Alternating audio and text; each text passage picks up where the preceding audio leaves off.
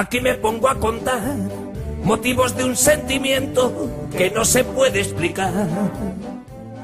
Bienvenidos al podcast de la Peña El Bar de Mou, la Peña de los Atléticos de Murcia. En nuestro programa hablaremos de la actualidad de nuestro equipo y también de las noticias y eventos realizados por nuestra Peña. Te esperamos en el podcast del Bar de Mou. Bienvenidos. Donde lloraba mi abuelo conmigo, con mi papá de la mano. Qué manera de aguantar, qué manera de crecer, qué manera de sentir, qué manera de soñar, qué manera de aprender, qué manera de sufrir, qué manera de palmar, qué manera de vencer, qué manera de vivir. Qué manera de subir y bajar de las nubes, que viva mi Atleti del Madrid.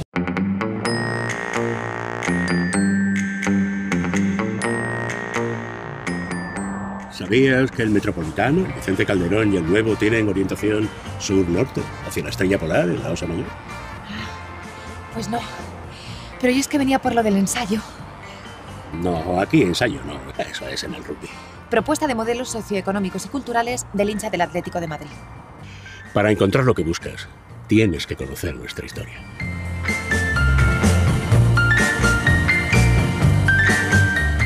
El Metropolitano era un estadio como inglés, no era un estadio de fútbol, era un campo de fútbol. El campo metropolitano se tuvo que estaba ya vendido cuando cuando llegó don Vicente, entonces ya estábamos decididos a que íbamos al, al Calderón.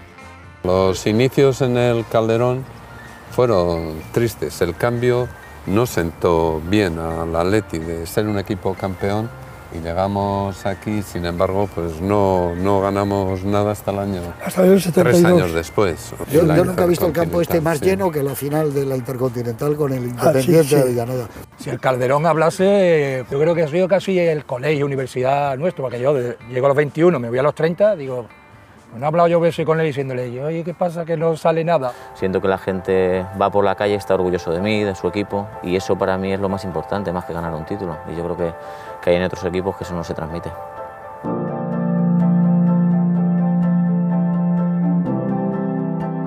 Soy Fernando Torres, jugador del Atlético de Madrid.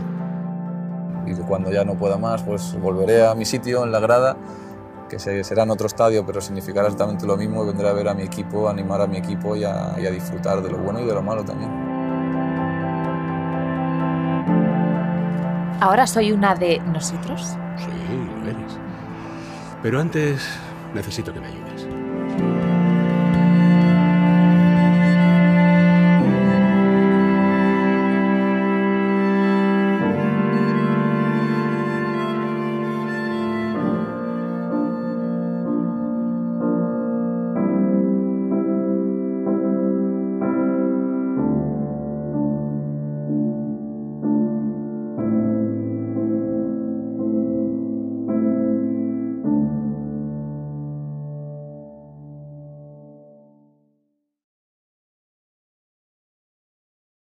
Buenas noches y bienvenidos al podcast de la Peña El Bar de Mou, la Peña de los Atléticos de Murcia. Hoy tenemos otro invitado de excepción. Otra, en otras ocasiones hemos tenido invitados de la podcastfera rojiblanca, hemos tenido al precursor Jorge Volvano de Atleti, a don Eduardo del podcast más irreverente como era esa Plastarteche, Peris del podcast quizá más canónico que es Maneras de Vivir, y hoy tenemos al conductor del podcast atlético quizá más heterodoxo. No ha sido fácil encontrar datos biográficos sobre nuestro invitado en, solo en una web eh, que, de la que después hablaremos, en la que se define como productor, guionista y por supuesto del Atlético.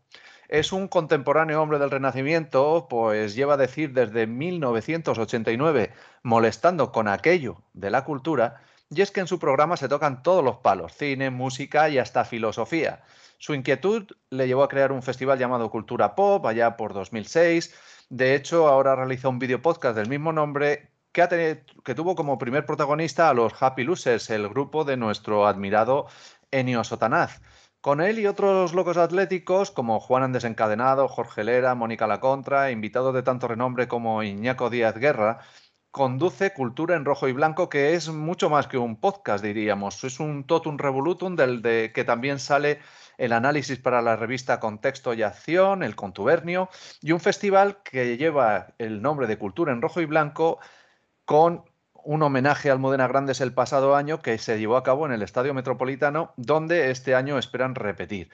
Además de todo eso, nuestro invitado tiene otros proyectos como Educapop, una, serie de conciertos eh, didácticos para, para escolares, y a él le debemos uno de los podcasts, un, perdón, uno de los más bonitos y emotivos homenajes de nuestro querido Calderón, en colaboración con los 50 y Radio Televisión Española. Fue el director de la película documental Un césped de 100 años, una delicia de película que llegó a tener ocho candidaturas a los premios Goya y que todos podemos disfrutar en la web de Televisión Española y en otros espacios. Con todos los datos que he dado, pues creo que ya podéis haceros una idea de que nuestro invitado de hoy es José Manuel Tenorio. Teno, muy buenas noches. Muy buenas noches, encantado de estar aquí con vosotros en este bar de Mau. Encantadísimo, de verdad. Pues bienvenido, teníamos muchas ganas de contar contigo porque te seguimos mucho y, y la verdad que hemos hablado antes de, de tus afinidades con Murcia, que, eh, que son familiares también. Y pues nos gustaría tenerte con nosotros y aquí te tenemos y a ver si pronto pues te podemos tener por aquí tomándonos alguna cosilla. Oh, yo encantado, yo estoy a punto, vamos, en Semana Santa seguro que estoy allí, eso está claro, o sea que tenemos buena oportunidad para vernos. Semana Santa fijo que bajo, o sea que, bueno, bajo, yo siempre digo bajar, no sé si vosotros sí, sí, sí. según la disposición del mapa yo bajo, ¿sabes? Sí, yo, yo, yo, yo, también, como soy de Albacete, subo y bajo, yo me pasa lo mismo. Pero bueno, vamos a entrar en materia y la verdad que mmm, lo primero que tenemos que hablar, aunque a veces en vuestro programa es de lo que menos habláis, es del Atleti y de esta situación complicada que estamos viviendo este año con el Cholo Simeone, la, esta, esta, marcha en liga tan complicada. Eh, ¿Cómo puedes explicar lo que está pasando este año? Porque hemos hablado con otros invitados, sobre todo con gente que va al Metropolitano, que nos habla de un ambiente un tanto crispado y que puede afectar también a lo que sucede en el terreno de juego, o si todo se retroalimenta. No sé qué, cuál es tu visión de, la situación actual. Bueno, eh, mi visión es un tanto particular. Bueno, para empezar, en, has dicho bien, en el podcast Cultura en Rojo y Blanco eh, hablamos de muchas cosas, también de fútbol, pero quizás no es la, la, temática principal, sino todo lo que todo lo que rodea al universo del aficionado al Atlético de Madrid en tanto y cuanto como forma de vida, ¿no? O sea, no, una de nuestras frases preferidas es qué coño tiene que ver el fútbol con ser del Atleti, es decir, eh, John Wayne no era del Atleti, Robert Michul sí, y ninguno de los dos conocía la existencia de este equipo de fútbol, ¿no?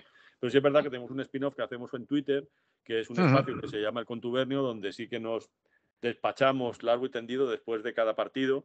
Ahí os podéis conectar todos a ese espacio que se hace en Twitter y que, y que hacemos después de cada partido, unas veces volviendo en el mismo coche de Enio Sotanaz, en el mismo coche cuando acaba el partido, el, el día de partido, cuando jugamos en casa, y si no, desde mi casa, eh, los días que jugamos fuera. A ver, yo creo que yo tengo una teoría y es que la Liga Española, así como las competiciones futbolísticas, tienen la misma credibilidad que la lucha libre americana, o sea, ninguna. Eh, es una competición absolutamente amañada y viciada porque siempre tienen que ganar o uno u otro en función de unos intereses pues malentendidos eh, en los cuales hay que polarizar y darle a la gente muy poca capacidad de elección. Molaría muchísimo que la liga la pudiera ganar un año la Real Sociedad, otro año el Bilbao, otro año el Sevilla, no lo quiera Dios, o el Betis o el mismo Atlético de Madrid, ¿no? Pero el caso es que está, está hecho para que gane o el Madrid o el Barça. Y los demás, pues nos peleamos por las migajas, lo que queda por ahí. Dicho esto, eh, la situación del Atlético de Madrid es fácil analizarla desde este punto de vista. Por un lado, no acompaña los resultados porque hay una parte, desde mi punto de vista, eh, que hace que sea imposible sacar buenos resultados.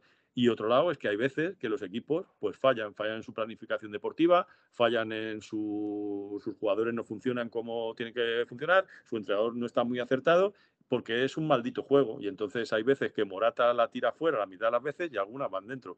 Si hubiéramos metido más goles, eh, pues posiblemente estaríamos peleando por la liga. No ha sido así. y de eso no tiene la culpa nadie. Es que esto es un juego. Eh, la vida nos dice que el azar existe y hay veces que la pelota va fuera del poste y otras veces va dentro.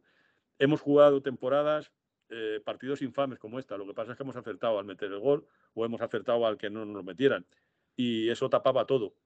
Pero realmente el equipo lleva desde hace tres o cuatro años una decadencia en cuanto a la composición de la plantilla que nos han vendido que es la mejor de la historia y algunos se lo han creído y esto no es así. Y yo creo que hay un tipo en el banquillo que hace milagros, pero hay veces que no puede sostener 10 palillos chinos con 10 platos y a algunos se le cae. Pues este año tocaba que se cayera. Y dicho esto, ¿qué vamos a hacer? Pues disfrutar. Porque no nos queda otra, ¿sabes? Disfrutar y ya está, y que pase lo que tenga que pasar. Pues eh, sí. Yo, he adoptado esa posición. No, no quiero decir que no me ponga triste cuando a Atleti le eliminan de una competición, claro que me cabreo, y cuando el Atleti no, no gana o cuando nos hacen una putada, pero, pero joder, es que si no disfrutamos, es que si no nos damos cuenta que esto es parte de, de la vida y del juego y de ser del Atleti, es que seríamos como ellos. Y yo creo que eso es lo que nos está pasando, que a lo mejor hay una parte de afición que se está volviendo desgraciadamente como ellos, ¿no? Se ha mordido un zombie y se han convertido en una especie de remedio del nacionalmadridismo y eso es poco preocupante, ¿no?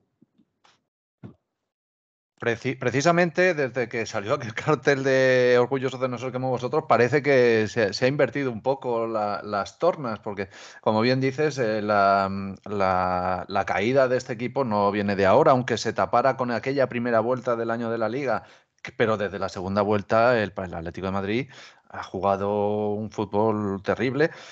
Pero como bien dices también, pues la liga es una competición adulterada. Venía escuchando vuestro último podcast y hablabais de, también de, del fútbol americano, de las posibilidades que tenían. Soy como tú, no entiendo nada de fútbol americano, pero por lo que dicen, un año gana uno y otro año puede ganar otro, porque el último elige el primero del draft, como en la NBA, y digamos que hay una competición donde se compite en cierta igualdad, aunque luego no es real. Pero aquí es que cada vez más el Madrid el otro día contra el Villarreal pega un atracazo, ayer otro, y ayer el Villarreal pega un atracazo porque le se la debían del otro día del Madrid. Efectivamente. Entonces. Mm, ese, es el, ese, es el, motivo, se la debían del otro día. Efectivamente, porque lo de ayer fue mm, indignante. Entonces. Escandaloso. Escandaloso. O sea, lo que pasó, el, este, este, este, señor hubiera estado pitando penaltis hasta que lo hubieran metido. Sí, sí, sí, sí. Claramente. Pero bueno, esto es así. Por eso te digo que, qué credibilidad tener una competición en la que hay un señor que decide pitar penaltis uno detrás de otro hasta que meta gol el equipo que interesa en ese momento que sea beneficiado. Pues ninguna, ninguna, absolutamente ninguna. Efectivamente. Vamos a saludar a nuestros otros contertulios. Empezamos por Keco Franco. Keco, buenas noches. Hola, ¿qué tal, compañero? Un placer tener a Tenorio aquí. Gracias, Keco. Pues tírale.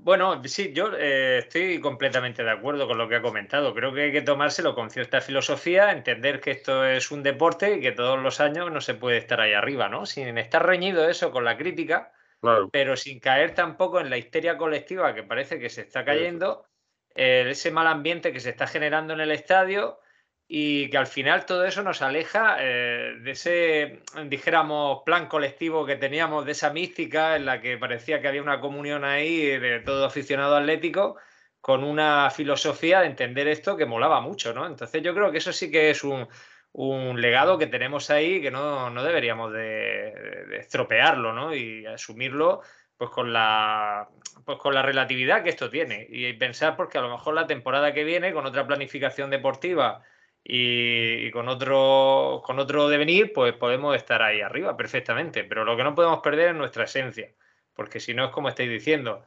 dejamos de, ser eh, especiales, entre comillas, para convertirnos en lo que, lo que tanto hemos señalado otras veces que no queremos ser, como puede ser otro tipo de aficiones. Pero bueno, dicho esto, también habría que analizar eh, mucho de, lo que hay en el entorno mediático, que también en cierto modo, colabora a contaminar eh, y a crear problemas donde yo creo que igual no los hay, ¿no? Sabemos todas estas dime y diretes de si hay un mal ambiente en el vestuario, si no lo hay. Y al final vivimos en una rumorología que, pues, ¿qué es eso? Son rumores. Realmente no se puede atender a que sean cosas que, sean ciertas, ¿no? Y eso hace mucho daño, hace mucho daño al equipo y, y, la afición se enfrenta también, ¿no? Si se deja llevar por esa historia. No sé No, cómo yo- lo veis.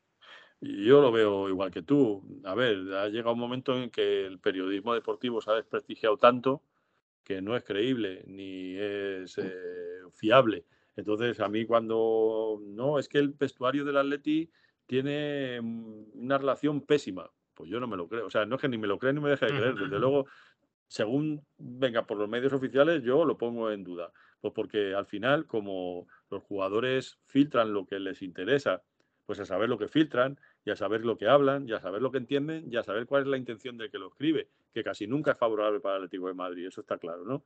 Y dicho esto, ¿qué es lo que ocurre? Pues que tú al final vas sumando un montón de insidias por aquí, rumores por allá, eh, malintencionados unos, bien intencionados otros y tal, y la- lo que le llega al aficionado, que no tiene por qué estar metido en el día a día del equipo, que no tiene por qué tener eh, esta afición que tenemos nosotros de intentar ir un poquito más allá, porque la gente no, no es necesario que, que sea así, pues al final acaba con, con la cabeza como un bombo lleno de ideas prejuiciosas sobre si Simeone se lleva mal con fulano, si el otro no sé qué, si patatín, si patatán. Y dices, pero bueno, tío, ¿esto de dónde sale? Pues sale de que hay un interés clarísimo por evitar que el Atlético de Madrid compita en igualdad de condiciones con, con, con los dos grandes, pues porque, como os digo, o sea, es una liga absolutamente eh, polarizada entre que eres o tienes que ser del Barça o del Madrid, que son prácticamente dos caras de la misma moneda. Entonces, pues, pues todo lo que venga de los medios de comunicación, pues habrá que ponerlo en tela de juicio, porque su objetivo solamente es uno,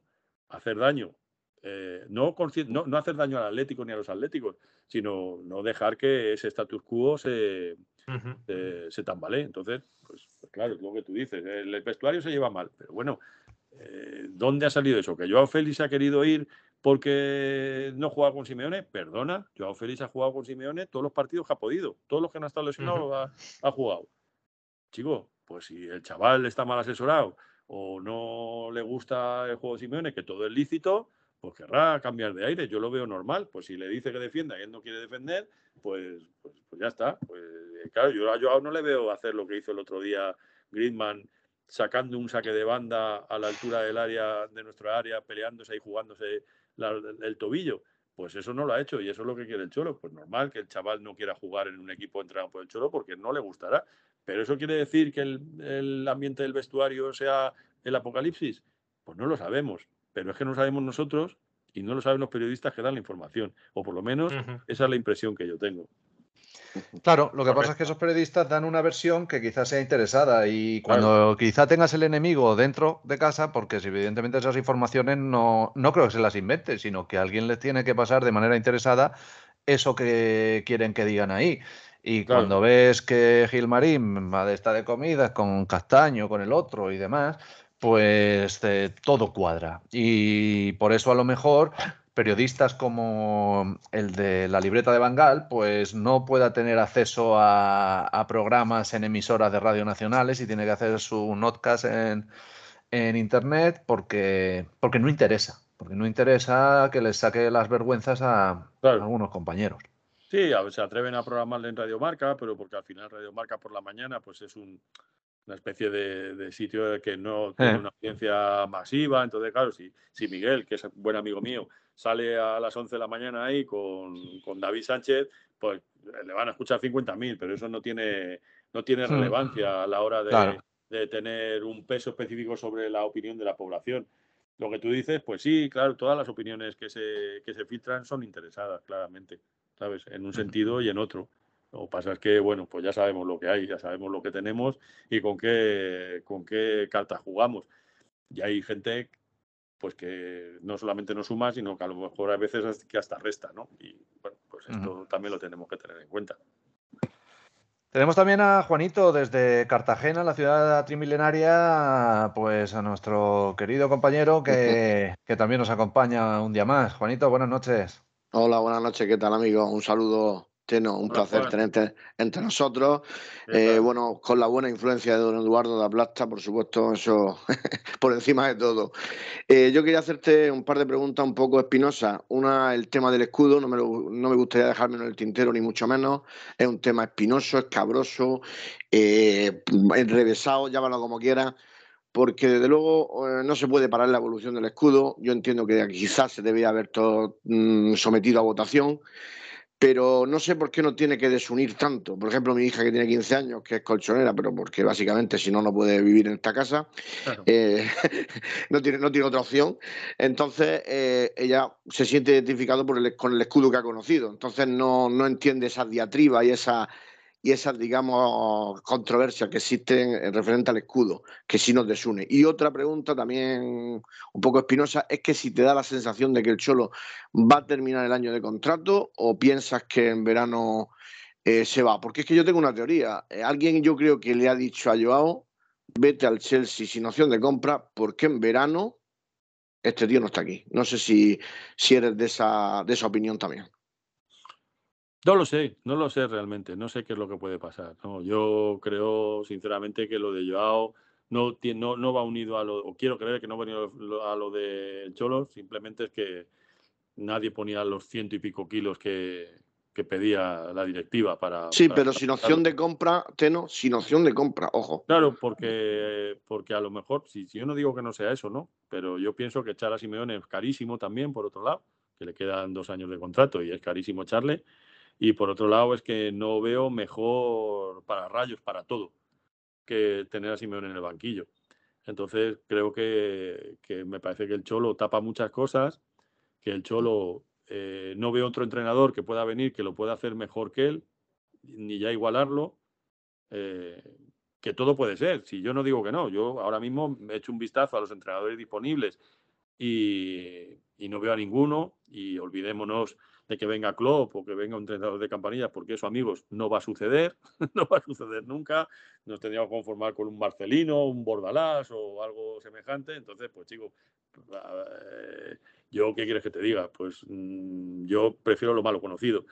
Y respecto a lo del escudo, mira, a mí es que es un debate que me aburre soberanamente, ¿sabes? A mí me, me, da exactamente igual el escudo del Atlético de Madrid, si es así o si el oso está para un lado, si está para otro, y lo digo con completa eh, normalidad. Eh, ¿Qué es lo que hubiera hecho yo? Pues haber hecho un referéndum, ¿sabes? Y haber presentado varios modelos y haber explicado a lo mejor las cosas. Creo que ahí pues se hizo mal y que no hubiera pasado nada por haber sometido a votación y después si quiere la mañas. Fíjate lo que te digo. pero, pero tú, te quedas, tú te quedas con la conciencia tranquila de que, mira, le has presentado eso a los aficionados del equipo y ha salido esto por votación o lo que sea. Si puedes, por otro lado, a mí no me gusta este, este, escudo, no me gusta, pero básicamente porque no me gusta porque el oso está para el otro lado y porque parece una explosión nuclear que decía mi amigo Popamprul en vez del... Es una noción estética, no es que me moleste que hayan cambiado el escudo, a mí eso no me molesta, a mí lo que no me gusta es cómo ha quedado. Pero bueno, esto es una opinión personal, pero sí, pero por el otro lado también te digo que puestos a no cambiar escudos, pues nos hubiéramos quedado con el del año 1903 Claro. Era totalmente diferente, ¿no? Entonces, ¿hasta dónde vas a remontarte en pedir que el escudo no cambie? ¿Al del 74? ¿Al del 65? ¿Al del 62? Si tú vas viendo la evolución del escudo del Atlético de Madrid, no siempre ha sido igual. Y me dirán los más puristas, no, pero la esencia se mantiene. Mirad, amigos, el Atlético de Madrid no es ni un escudo ni una camiseta. El Atlético de Madrid somos nosotros. Y eso es lo que yo pienso. Entonces, ¿Que se hizo mal? Pues claro que se hizo mal, en eso estaremos todos de acuerdo. Ahora, joder, ya está, ¿sabes? O sea, ¿qué vamos a ganar ahora? Y si volviera el escudo antiguo, pues mucha gente estaría muy de acuerdo y compraría más camisetas. Pues perfecto, pues que vuelva, pues lo votamos y ya está. Pues, pues estupendo. A mí me da igual, ¿sabes? Yo no tengo... No compro merchandising. No, no bonita reflexión. Me gusta, me gusta tu merchandising del club habitualmente. Me regalaron por Navidades unas zapatillas y me las pongo. Yo tengo amigos que las tirarían porque tienen el logo, ¿sabes? Bueno, cada uno que piense lo que sea, pero que no sirva esto para dividirnos una vez más, para hacer una guerra civil, para estar constantemente teniendo un motivo para echarnos el escudo a la cabeza, tío. Bueno, yo creo que hay otras cosas más importantes, de verdad. Y dicho eso, ¿a ti te gusta? A mí me gusta el logo, el, el escudo nuevo, el que llaman el logo. Pues no me gusta, pero es que no me gusta estéticamente, no porque lo hayan cambiado. Claro. Pero es que como dices, como hablábamos antes, es que nos han robado el fútbol, es que ya estamos supeditados a otro tipo de intereses comerciales, porque todavía en casa el, escudo tiene dos colores, pero salimos fuera, el escudo es monocolor, es eh, eh, con unos colores horrorosos y dices, joder, te, cuesta reconocer a, tu equipo vistiendo de naranja con un escudo totalmente naranja y jolines, a veces eso cuesta también. Y... Sí, sí, sí, está claro, pero que es que es una cosa que ya se ha escapado de nuestro control. O sea, no va, o sea, no, el, fútbol como deporte ha dejado de existir. Es un negocio que mueve miles de millones y está manejado con personas que a las que los aficionados les importamos un pimiento. Es nada más que atrezo para rellenar los estadios. Entonces, lo que tú dices, eh, el escudo cuando la equipación cuando sale fuera es porque hay que poner esa porque es la tercera equipación que viene pactada con tal fabricante, porque el escudo tiene que ir monocromo para que se distinga. Yo qué sé, tío, es lo que tú dices, es que nos han robado el fútbol, ya no nos pertenece. Entonces, tienes dos opciones, o dejar de respirar y ahogarte, decir, pues como, como ya el fútbol no, no me pertenece, voy a dejar de respirar y me mato. O intentar disfrutar con lo que queda, porque la vuelta atrás es imposible. O sea, no, no, no hay vuelta atrás. O sea, no, no va a llegar un no va a llegar un, mecenas que va a decir, Dios mío, y ahora compro el club y se lo devuelvo a los aficionados. Pues yo sinceramente creo que eso no va a ocurrir, ni en este equipo ni en ningún otro. Y no tardando mucho veremos cómo eh, cada vez más esto se va imponiendo hasta que, pues eso, acordaos de la cosa está la Superliga y todas estas cosas que se pretende hacer, que tarde o temprano saldrá, por, por, un camino u otro saldrá. Eso tenerlo claro que, que, eso vamos a y, y, claro, y además en el caso nuestro, eh, como decía el otro día Miguel Ángel Pérez por aquí, que mientras que esté en esto, pues siempre los puedes señalar, ¿no? Como eh, delincuentes prescritos o lo que sea, pero claro, cuando entre un nuevo comprador, que por lo que parece no tardará mucho, ese ya comprará el club y será dueño legítimo. Ahí ya eh, será el, que haga y deshaga a su antojo. O no, tendrá, cara, efectivamente. Dirigirá... de Atlanta que no sabes a quién reclamar. Claro, es que, es que... Todavía la identificación con el club puede incluso, incluso ser más complicada, ¿no? Porque ahora estamos hablando de escudos, de camisetas, de cosas que no nos cuadran mucho y no, a veces como que te alejan, ¿no? En esa identificación. Pero ya si el, dueño es, como estáis comentando, un personaje que se encara y, que toma decisiones a, miles de kilómetros, pues ya la, cosa queda muy impersonal totalmente. Mira, estoy viendo una serie por recomendación de Enio, que esta se me había despistado. Es una serie que es un documental en realidad, pero parece ficción, que se llama Bienvenido a Wrexham. Es un equipo de fútbol de la quinta división inglesa del norte de Gales, que juega en la, en la, National League, que es la quinta división inglesa. Entonces es el segundo equipo más importante de Gales. Eh, y está pasando unos momentos económicos terribles y resulta que lo compran Ryan Reynolds, el actor, el que hace Deadpool, eh, y el que ha hecho sí, sí y después Rob McKenzie, este que no sé cómo se pronuncia su apellido, que es el de, el de otra serie que me gusta mucho, se llama Mythic Quest y el de Colgados en Filadelfia, un actor de televisión de toda la vida. Entonces a ellos les gusta mucho el fútbol y deciden comprar el equipo. Pero claro, lo que mola es que el equipo se lo venden los socios porque creen que va a ser mejor para, salir adelante, porque va a ser una inyección de dinero y porque están hartos de llevar 15 años en la National League, esta que es la quinta división. Entonces ellos tienen una conversación por Zoom con ellos, les exponen el plan, tal, no sé qué, no sé cuánto y tal, y aún así se ven coartados por lo que decidan los aficionados. Y tú ves con qué pasión viven el fútbol, esa gente de los pueblos pequeños de Inglaterra, de las ligas menores, de las ligas de cuarta, quinta división y tal, y es algo que yo creo que aquí hemos perdido. Porque aquí esa, gente es del, eh, no es del, del Chelsea, no es del Arsenal, no es del Manchester City, no. Esos tipos son del Graham y solo de West Y esto aquí lo hemos perdido. Aquí ah, tú que vas a, cualquier pueblo y tú de qué eres, del Barça y del Don Benito. No, vete por ahí, tío. O sea, ah. Eh, pues, puedes ver la Liga, la Premier o la Liga Española, pero, pero ese sentimiento de patrimonio, de pertenecer a un club, de sentimiento de pertenencia a una comunidad, aquí lo hemos perdido porque se ha polarizado en estos dos elefantes que nos ha llevado a la destrucción del fútbol de los aficionados. Y esto a mí me parece lamentable, porque yo lo recomiendo de verdad que la veáis, porque es que mola mucho. Tomamos nota. Mola muchísimo cómo ver cómo todo el pueblo se implica, porque para ellos lo más importante de su pueblo es un pueblo minero ahí perdido en Galeja. A nadie le importa 10, 50 mil o 30 mil habitantes, es su puto equipo de fútbol, ¿sabes? Y eso, y sobre eso articulan la ciudad. Y es lo que es la argamasa que les une. Hostia, qué bonito, ¿sabes? Pues aquí Sí, pero por ejemplo, por ejemplo, Tenor, yo, total. yo recuerdo esa conversación que tuve con don Eduardo y la verdad es que no sé si una cultura española, pero por ejemplo, Cartagena, Murcia, bueno, Cartagena nunca ha estado en primera división, Murcia, Murcia sí, eh, siempre tenemos la jodida costumbre, por llamarlo de alguna manera, de ser, sí, evidentemente, de la tierra donde nace, yo soy muy del Cartagena, pero como no tienen la referencia de la primera división, que es lo que te dan, eh, no, ya, no ya solo ahora, sino antaño también. Los resúmenes de estudio estadio de los años 80 Que sí, que sí. eh, no, no salían equipos de segunda B ni de tercera. Entonces, claro, tenías que identificarte cuando iba al colegio, pues de estos colores, que sí, que hay más de Madrid del Barça. Yo recuerdo que era el único que era del Atlético de Madrid en mi, en mi, en mi clase. Y, y realmente eh, esa cultura es muy, muy española. Y don Eduardo me llevó a decir que sí, que efectivamente eso solo ocurre aquí. Y como tú has dicho ahora mismo, Teno, eh, él conoce muchos equipos de la parte de Inglaterra, como él decía y tal, como tú has dicho, que, que son justo del barrio donde han nacido y son solo y exclusivamente eso y no son ni del Liverpool ni del Chelsea y demás. No, pero, pero es, que eso, no- es que eso es intrínseco de, de- de, digamos, de- del español creo- medio, por creo- así decirlo. Yo, perdona que estoy en desacuerdo, bueno, desacuerdo contigo no, lo que creo matizar, o sea, está, Sí, sí, está por claro que, aficionados del Atlético de Madrid hay en toda España, como vosotros Sí. de Murcia y de Cartagena, y los hay, Claro.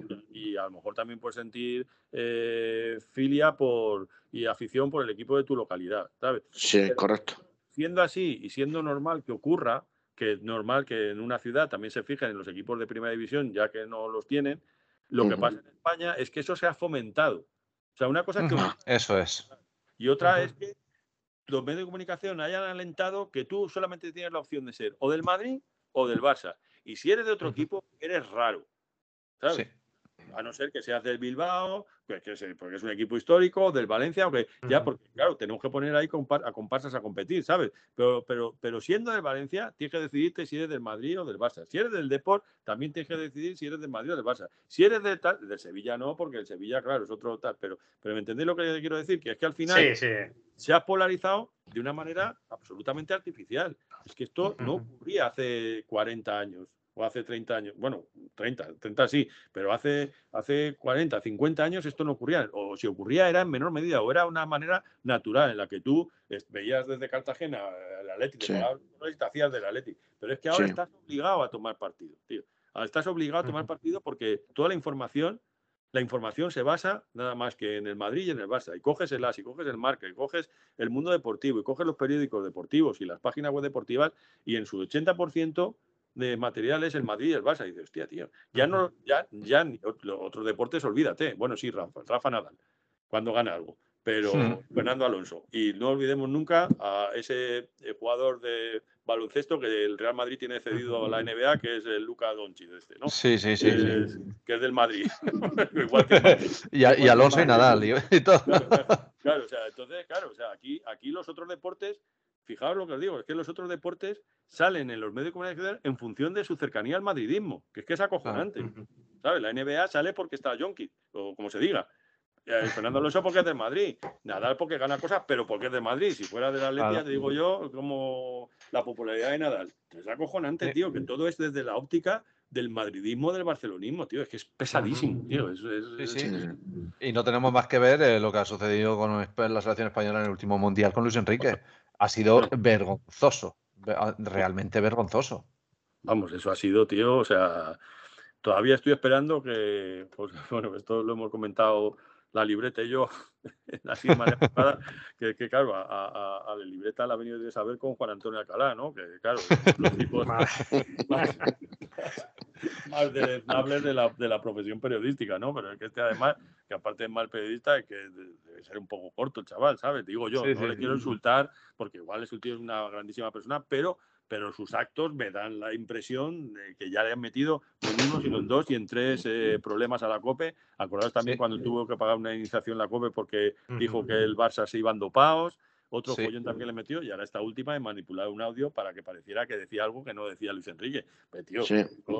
bueno, pues le han quitado de antena, no se sabe dónde está, pero no le han despedido. Tuvo que pedir Juanma Castaño mm, disculpas públicamente, pero ahí está. Y eso totalmente era, como tú dices, por, por zaherir a Luis Enrique. Nada más, ¿sabes? Igual que el madridismo se volcó con Francia, no porque eh, le, fuera solamente por joder a Messi, ¿sabes? Sí. O sea, que dices, pero. Tota- bueno, tío, totalmente, estáis, sí. estáis- estáis locos, tío. ¿Qué clase de, de locura de mente es esta, tío? Bueno, En fin.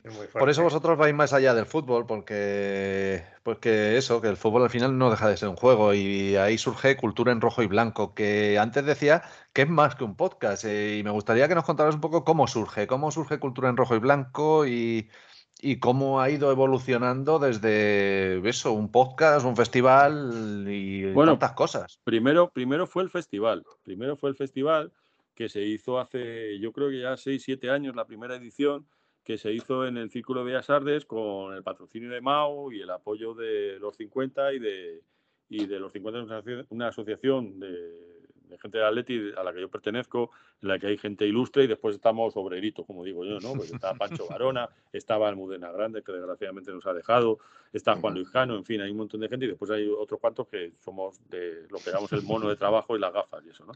Y, y entonces hicimos este festival en el Círculo de Bellas Artes aquí en Madrid y después tuvo su continuidad durante varios años seguidos hasta que llegó la maldita pandemia y ahí tuvimos que parar. Y para mantener el festival, pues decidimos hacer un podcast en el que de alguna manera intentáramos eh, mantener los contenidos del festival, pero dentro del podcast. Y así nació. Nació por Zoom y así sigue, aunque ahora solamente lo subimos en audio. Eh, y nos juntábamos ahí unos cuantos amigos que empezamos con este proyecto, como Jorge Lera, como Enio Sotanaz, como Juanan, eh, y empezamos a, a- a ver que la gente lo seguía. Y la verdad es que se nos fue un poco de las manos porque al principio, sobre todo Ah. con la pandemia, eh, tuvo un seguimiento brutal. Todas las cosas que se hacían online las tenían entonces, pero lo que más nos emocionó es que había gente, había, yo que sé, fue súper emocionante, chicos, porque, porque la gente nos escribía después en privado diciendo que esperaban el día de la semana que era el podcast porque les ayudaba a superar los momentos duros de- del encierro, porque Sí. era el momento preferido de la semana. Yo no sé, mira, os recuerdo y se me ponen los pelos de punta, porque de verdad que era, Ujú. no sé, nos sentimos útiles. Fíjate tú qué Sí, sí, ¿no? Pero nos sentimos útiles en ese momento, ¿no? Y ya cuando terminó la pandemia, pues ya seguimos con el, con el lío y, y nada, y fuimos, y fuimos para adelante y ya llevamos cinco temporadas y ha pasado pues mucha gente del Atleti perteneciente o no al mundo de la cultura. Han pasado escritores, han pasado músicos, han pasado productores de cine, han pasado gente de Twitter, en fin, un poco lo que vamos encontrando por ahí, les hacemos una entrevista, eh, pasamos un ratito agradable charlando con ellos, hablamos un poco del Atleti también, no mucho, y después pues, pues hablamos básicamente de, de, de lo que es el sentimiento rojiblanco, ¿no? De lo que os decía antes, nosotros jugamos mucho a esto de adivinar personajes del pasado que, que eran del Atleti, ¿no? De, Oye, ¿quién era del Atleti, Platón o Sócrates? Y, coño, Platón, joder, ¿sabes? Porque Claro, claro. En, un- en el mundo de las ideas, tal, no sé qué, no estaba tal. Perdón, Platón, Segura- seguramente. quería decir, pues Platón más que Aristóteles, coño, pues, eso les iba más a lo pragmático, ¿no? Pues, pues este tipo de cosas, que eh, estos pequeños juegos nos inventamos. Y bueno, pues ahí, ahí estamos intentando. La verdad es que tiene muy buena audiencia. Tenemos una media de, de 4 o 5 mil descargas todos Sí. los episodios y estamos muy, muy contentos. Hemos conseguido monetizarlo de alguna manera, por lo menos para que cubrir gastos con algún pequeño sponsor. Y bueno, pues ahí, ahí andamos con ello. Y bueno, hasta que nos cansemos, que esto también, Claro. como somos muy vagos, cuando nos cansemos, pues, pues lo dejaremos y no diremos nada. Pues una pre- eh, fíjate, yo tengo perdona, una Juanito, eh, No, solo yo una tengo una cosita, pregunta. porque Vale, vale, vale. quería decirle a Teno que como eh, se- ha dicho la maldita pandemia, y la maldita Sí. pandemia siempre nos referimos a ella así, pero nuestro podcast también nace así, de, acabábamos Claro. de alquilar nuestra sede, eh, no nos podíamos juntar a ver los partidos, que queríamos buscar alguna forma, entonces pues a ver si de la maldita pandemia pues sacamos también Claro. cosas de que antes valorábamos menos.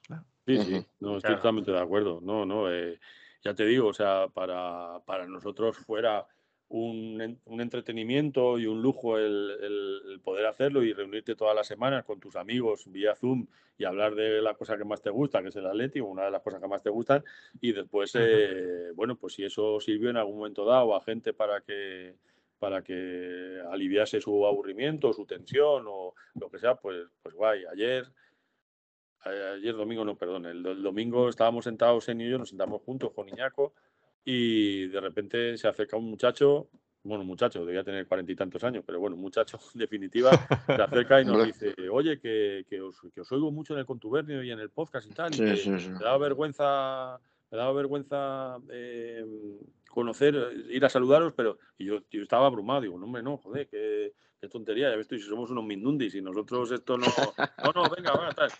Y el otro día, esto sí que fue curioso, estábamos actuando en el Ayuntamiento de Madrid, en el, en el Palacio de Cibeles, con Educapop, con este proyecto que te digo, y era una entrega de premios de un certamen escolar de, de trabajos sobre el Museo de Ciencias Naturales.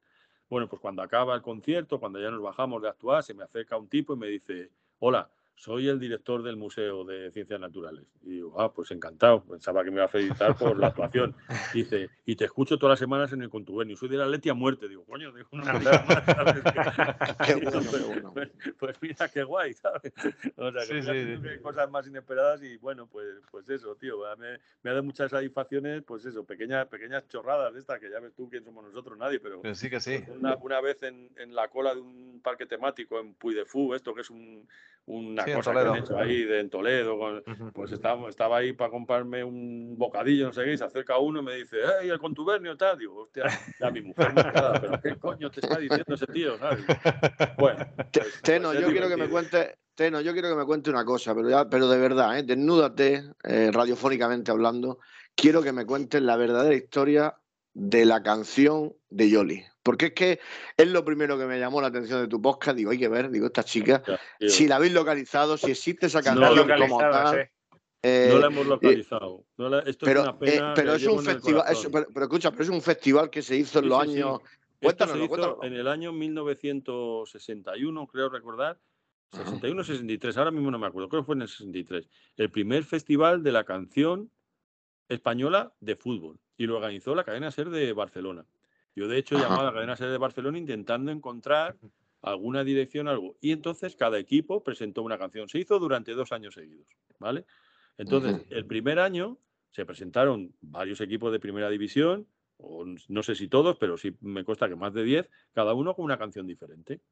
Y cada uno iba patrocinado por, por- por la firma comercial que, que hubieran conseguido patrocinar. Entonces, a nosotros nos representó la cantante de Ciudad Real, Jolly, con este AUPA Atleti. Y es eh, tal como, como suena al principio del podcast. Y, y así fue. Entonces, nosotros, mi gran amigo Carlos Carballo, con el que hago de cultura pop también, que es un tipo excepcional y un gran atlético, en un cultura en rojo y blanco, trajo la canción y la puso allí, en, no en el podcast, sino en el festival.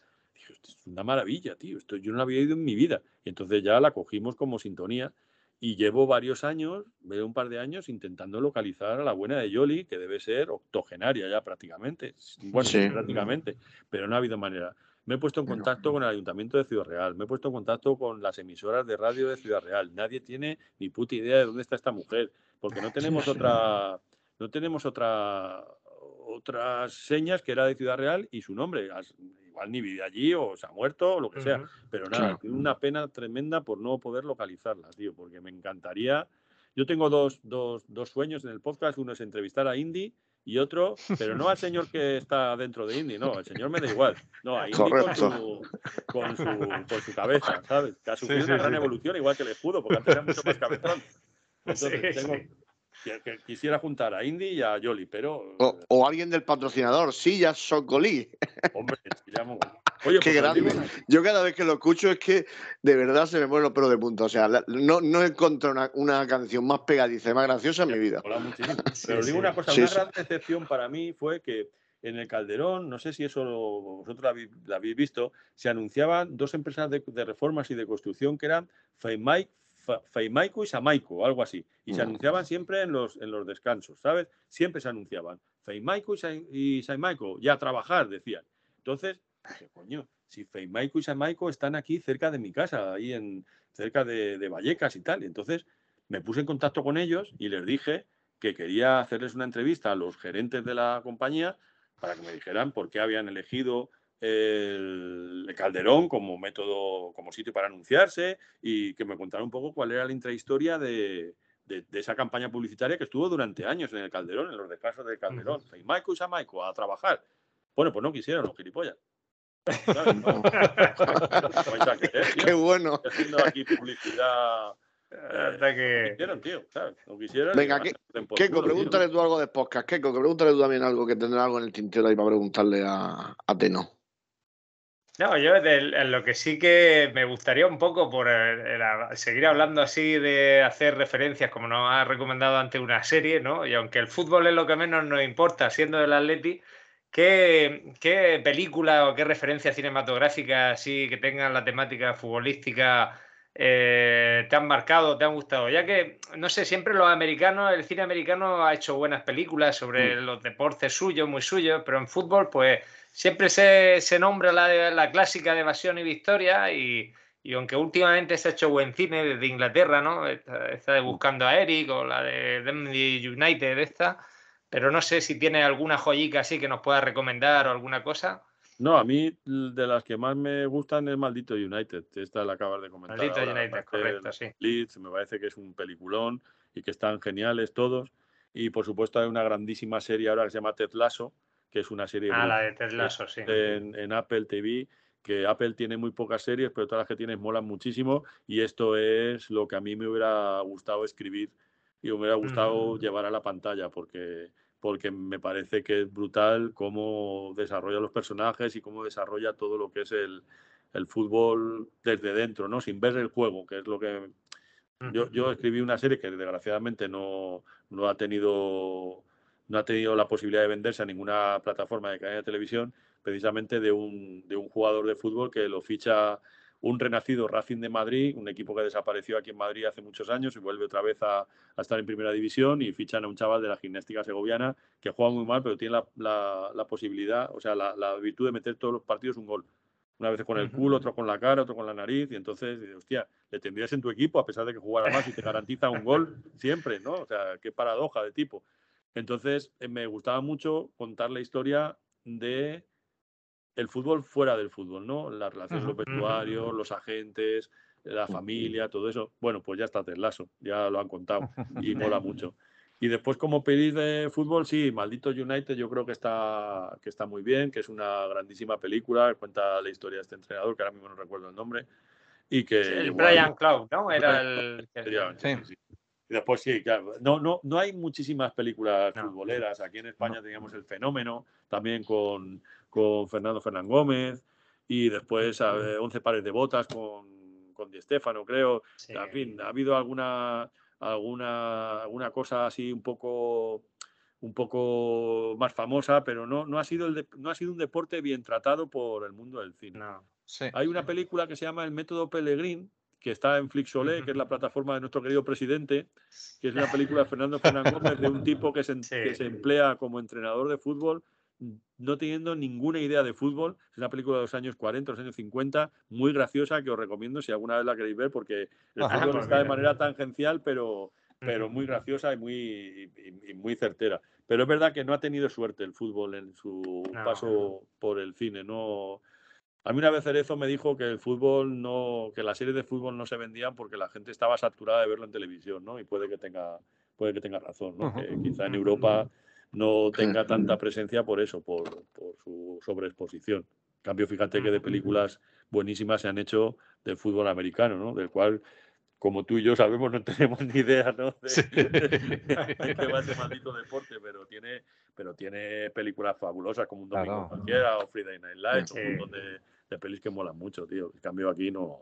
no ha habido suerte, no ha habido suerte. Y fíjate que a lo mejor por el, por el lado del Atleti, porque siempre también te he oído alguna vez eso, que la, cultura está más, tiende más al Atleti que al Madrid, o por lo menos em, el ámbito cultural más, más atrevido, más. Y fíjate que mirando hoy imágenes del último festival Cultura en Rojo y Blanco, veía a Javier Olivares, al guionista del Ministerio del Tiempo, y, y se me ocurre que a lo mejor en el Ministerio del Tiempo algún capítulo, si, si consigue la nueva temporada salir, que siempre se habla, yo soy un poco, un poco bastante fan del Ministerio del Tiempo, pues a lo mejor el fútbol y el Atleti podrían tener cabida en algún capítulo. Es que. Sí, yo, yo, vamos, eh, ya sabéis que hay una pequeña referencia ahí a su hermano y a, la puerta por la que, en teoría, hay una de las puertas que da al campo del Atleti, eso sale en el capítulo, y que siempre hay referencias veladas que los de Atleti reconocemos, esta especie de sociedad secreta que tenemos, y Javier, que es un gran tipo y amigo, eh, yo creo que no lo descartará, ni mucho menos, ¿no? El, el, meter, meter algo, ¿no? Pero, pero sí, yo creo que el Atleti sería una fuente inagotable de de, tramas para guiones, ¿no? Las cosas que han pasado en este equipo, vamos, no me jodas. El otro día cuando nos eliminan de la Champions con ese penalti que tira Carrasco, lo para, da el larguero y después se, lo saca. Bueno, tío, eso... Eso, no se lo creería nadie, en una, en una ficción no se lo creería nadie. tío, eso no, eso no se lo cree nadie, ¿sabes? Eso no... Eso, ni Gisco, eso ni, ni Nada, nada, nada, nada, tío, nada, nada. Entonces estamos ahí abrazados. Hazme una valoración, Teno, por volver un poquito al Atleti de lo que se avecina en Copa con el Derby por, por, acotar un poquito la conversación y, volver a, lo que menos nos gusta, pero que el fútbol, pero lo que más nos gusta que el Atleti. ¿Cómo pues ves, cómo ves esa eliminatoria? Yo creo que sinceramente nos van a ganar, pero ¿y si no? Lo que nos vamos a hacer. Como, Jorge Golbano te tira de las orejas, que es muy optimista, ¿eh? Te lo digo porque lo sepas. Si lo más seguro es que nos ganen, pero no porque sean mejores, sino pues porque pitarán 17 penaltis o pulsarán. Claro. ¿Quién es el que mejor tenemos ahora en forma? Pues yo que sé, imagínate, Llorente no, porque está lesionado desgraciadamente. Pero a Grima, pues a Grima le expulsarán seguramente y pitarán 17 penaltis y Vinicius marcará un gol fuera de juego. Yo me espero cualquier cosa de esa gente, ¿sabes? O sea, es que no. entonces yo. ¿Y si suena la flauta y ese día el árbitro está despistado y le ganamos? Joder, qué triste. pero vamos a reír al día siguiente, tío. Imagínate de ese cuñado madridista que tienes, que a mí el otro día un tipo con el que te tiene una relación laboral eh, porque le he entregado un trabajo y tal, me decía, bueno, es que ahora a partir de la semana que viene ya solamente tenéis un partido a la semana, porque como vamos a echar de la copa, me estoy mirando así diciendo, pero serás imbécil, tío, ¿sabes? es, que, es, que, el madridista lleva consigo el ser, o sea, como decía Juan el otro día, o sea, tú a un madridista le coges y ya le haces del Madrid, inmediatamente él siente unos deseos irrefrenables de faltar, ¿sabes? De ser desagradable tío, ¿sabes? Es que a mí no se me ocurre llegar y decir, bueno, van a echar y... tío, ¿qué clase de gente es esta, tío? ¿Por qué, ¿por qué tienes que decirme eso? Pues por dar por culo nada más, tío. Pues, pues imagínate que nos ganáis. Pues venga, nos han ganado. Pero ¿y si ganamos nosotros? Hostia, tío. Qué risa. Qué risa va a ser al día siguiente, tío. Ya este tío no le tengo el teléfono, lo voy a buscar. Yo solamente vivo con la esperanza de que el jueves le ganemos, buscar el teléfono de este pollo y decirle, hola, que os hemos ganado. vamos, vamos, a ganar, vamos, a ganarle primero. bueno, si se pierde, no. sí, está, muy complicado. Está muy complicado por eso, por lo que dice Teno, de todos los condicionantes internos y externos que se juntan en una eliminatoria a un partido que a lo mejor un partido tenemos más opciones, pero es que, es que el Madrid no debería haber jugado esta eliminatoria porque el día del Villarreal debió caer eliminado. Pero claro, ya se les había jodido el sextete con la Supercopa ya el quintete, pues tampoco se le podía fastidiar en una semana casi. Es que, no podía ser en una semana perder dos títulos. Eso no cabía en ninguna cabeza, tío. De todas maneras, somos el Atleti, ya sabéis que con todas estas dificultades, al final somos el equipo ideal para, dar la campanada. Pero bueno, a ver lo que pasa. Claro, este año que no ninguno nos daba como favorito y tal, pues imagínate que nos ganen. Pero ya te digo, a ver, el Madrid tiene un equipazo, tampoco vamos a, a, negar la, evidencia, tío. Tiene unos jugadores que es verdad que independientemente de las ayudas arbitrales, de todo lo que tú quieras, los tipos no les puedes dar por perdidos hasta que no están en el autobús y camino de su casa. Y aún así, espérate que vuelven y te meten gol, ¿no? Eso, eso, eso por lo que sea, es una cosa que les meten en la cabeza, es decir, como no ganéis, os matamos o, tienen secuestrados a la familia de los jugadores, porque no nos entiende, tío, que tengan esa competitividad. Tiene un equipazo y tiene un Benzema en estado de gracia, que acordaros que Benzema no les valía. serán Que lo echaban, hombre. O sea, que lo querían echar. O sea, se- se- no se puede ser más tonto como equipo, ¿sabes? Sí, sí, sí. O sea, y- y les quedan todavía kilos de cada vez menos porque van siendo muy mayores, pero Cross y Modric pues siguen siendo una maravilla verles jugar, aunque sean del Madrid y tienen y tienen muy buen equipo y los chavales estos que han contratado son todos titanes físicos, ¿no? Y a nosotros precisamente el juego físico no nos va mucho, que es verdad que, que no Son tenemos- los, los zumos de Pintus. Claro, claro, efectivamente. Claro. Sí, eso habría que verlo también, ¿no? Como es. titanes, ¿no? Pero Claro. nosotros no somos un equipo ahora mismo que podamos tener un cuerpo a cuerpo con un equipo tan físico como el Madrid, ¿no? Y No. bueno, vamos a ver. Yo creo que va a ser clave el principio del partido, porque Claro. si, si salimos acongojados acabaremos peor. No, no y, él- y y como dice Teno, lo que nosotros eh, estamos muertos y siempre podemos ir a peor, pero el Madrid cuando peor está se levanta y el otro día... ¿Quién iba a decir que el que iba a resucitar al equipo era Ceballos? Es- esas, esas cosas a nosotros no nos pasan. No nos Tú pasan, sacas a uno del banquillo y, al contrario. eh, es. Saúl y qué esperas. Sí, sí, sí, sí, sí, efectivamente.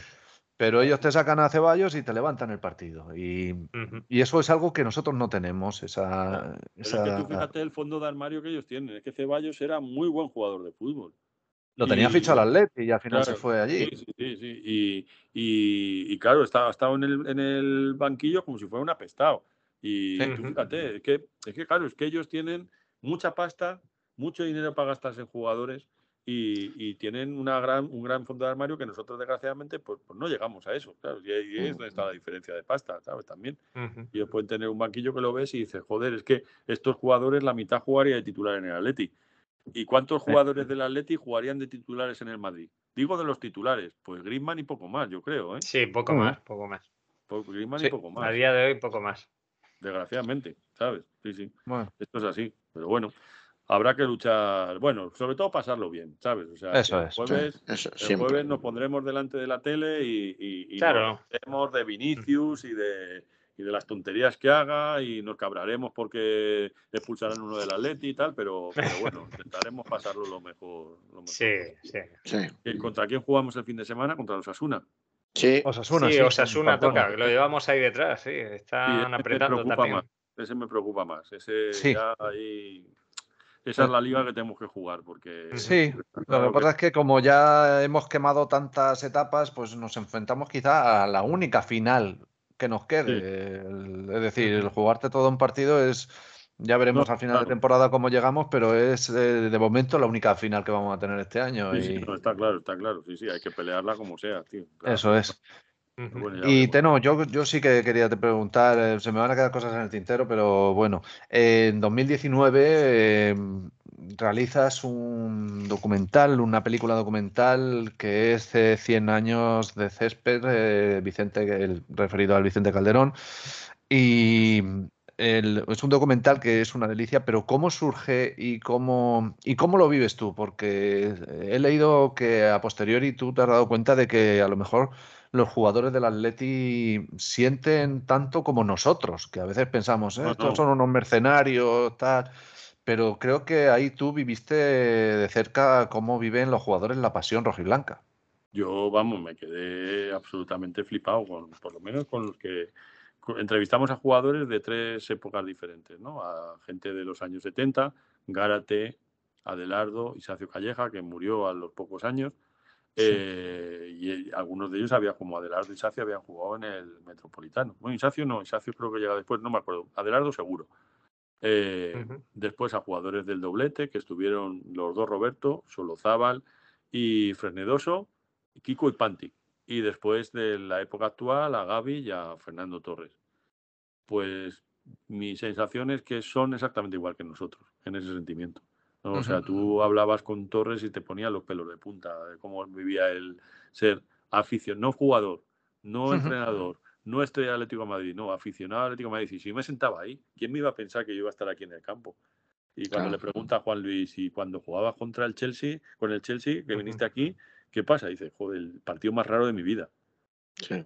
Porque, claro, imagínate lo que debió de supo- suponer en su cabeza jugar contra el equipo de sus amores, tío. Es que es como un cortocircuito.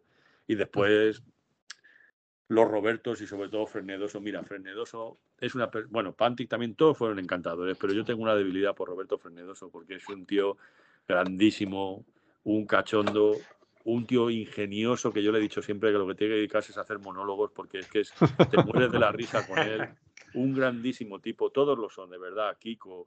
Que hay mucha gente que, que no le cae bien Kiko. Pues mira, a mí me parece que es un tío, increíble, ¿sabes? Muy majo, tío. Yo no sé por qué, quizá porque en los comentarios futbolísticos él trata de ser comedido cuando no debería serlo o, o equidistante, ¿no? Pero bueno, no sé, a mí me parecieron todos encantadores y que les iba, o sea, se pusieron en mandos de un director que es un Mindundi que no conocían de nada y allí le estuve dos días grabando y para mí fue todo un regalo. Yo una de las experiencias más bonitas de, de mi vida, la verdad. Yo les estaré eternamente agradecido a todos porque, porque no sé, fue un, estar haciendo un trabajo de algo que te gusta y amas como el cine y encima de algo que te gusta y amas como el Antiguo Madrid, para mí fue una flipada.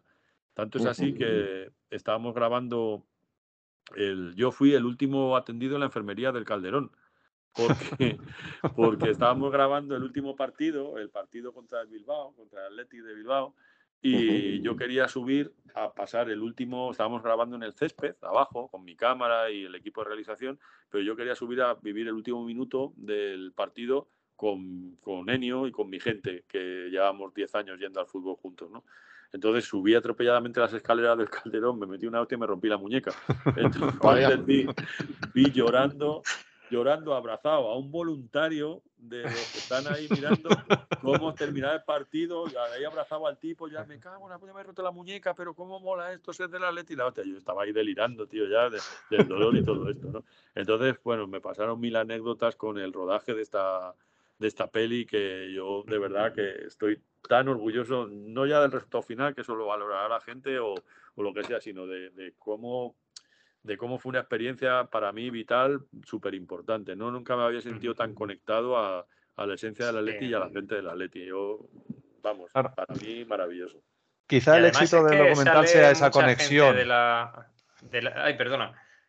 No, es que comentaba, digo, que aparte de, un elenco bueno de jugadores de todas las épocas, sale gente también del, mundo de la cultura con mucho sentido de pertenencia atlético, ¿no? Que salía Garci, eh, Almudena Grande, Pancho Barona, o sea, un... Sí, sí, sí. Tratamos de dar ese toque.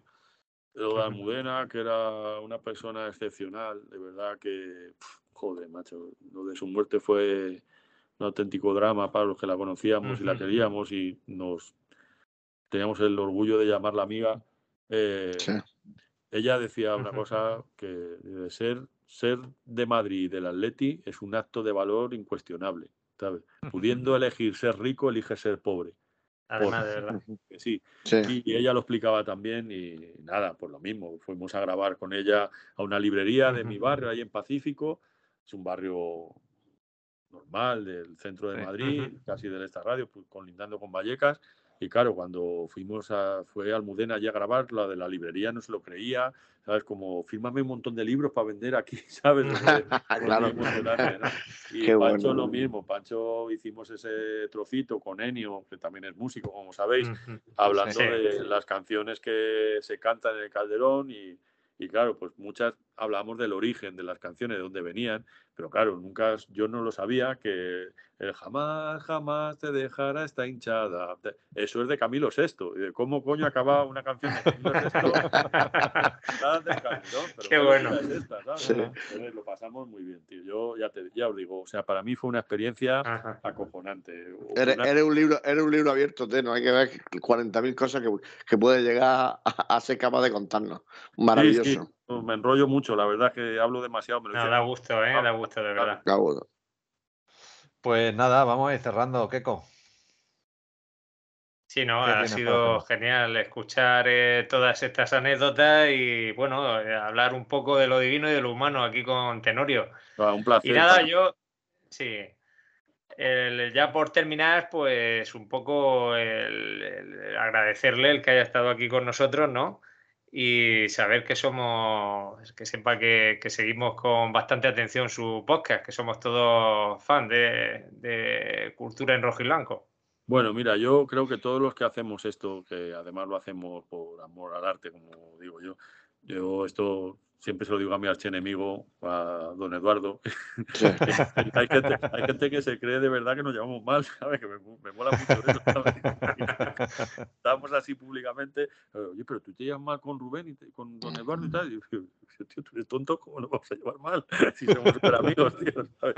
Me hace mucha gracia eso. Es impresentable este tío, lo que ha dicho, es que miserable. Me hace mucha gracia. Ese, ese rollo ya desde hace años y me hace mucha gracia que como siempre dice él, y lo dice muy bien porque es un gran tipo, es que todos hacemos atleti, ¿sabes? Y, vosotros con vuestro podcast, yo con el mío, con la Plaza Atlético, con Maneras de Vivir, con Atleti, con Atlético Play, que conocí el otro día a Ramón de Atlético Play, me pareció un tío encantador.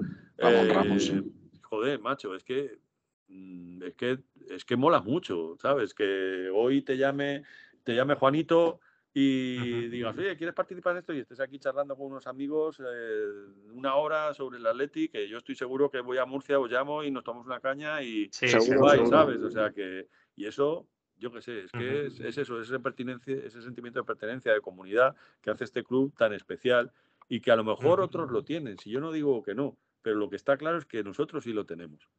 Está claro. Pues muchas gracias, Teno. Ha sido totalmente un honor. Hay que ser la nota discordante. Siempre me dice don Eduardo que se junta con gente peor que él. Aquí está la prueba. Pero hay que reconocer que, que todas las anécdotas y todo lo que nos has contado, bueno, pues eh, para mí ha sido un, programa que ha salido solo y, bueno, mm, todo lo que nos has contado va directamente a los mejores recuerdos que voy a tener de, de cualquier invitado rojo y blanco que se, que se precie. Pues incluido, incluido Eduardo. Pues bueno, y sin, incluirlo también. Yo que se me nota cuando estoy a gusto en los sitios. Eh, sí, se nota, se nota. Ha sido...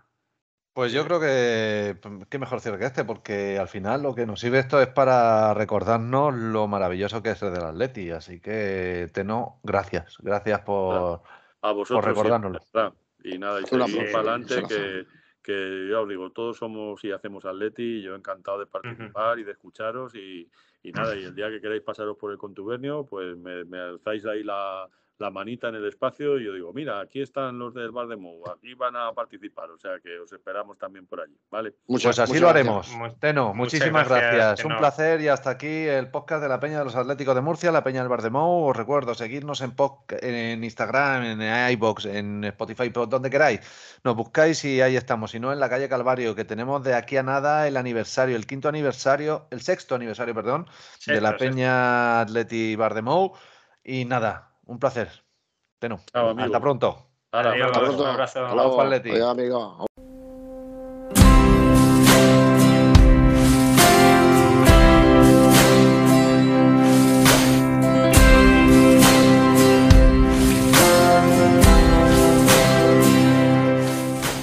Hasta aquí una nueva entrega del podcast de la Peña de los Atléticos de Murcia, la Peña El Bar de Mou. Os esperamos en nuestras redes sociales, Facebook, Twitter e Instagram. Podéis mandarnos correos a podcastbardemo.gmail.com o también dejarnos audios y comentarios en YouTube, en Spotify y en iVoox. Hasta pronto. Gatos sin botas. Al balcón de la soledad trepan los náufragos malheridos de tanto remar contra el huracán. En el trono de Neptuno, donde no cabe ninguno que no sepa soñar, partido a partido. No me habléis de resistir, es mi de Madrid. No me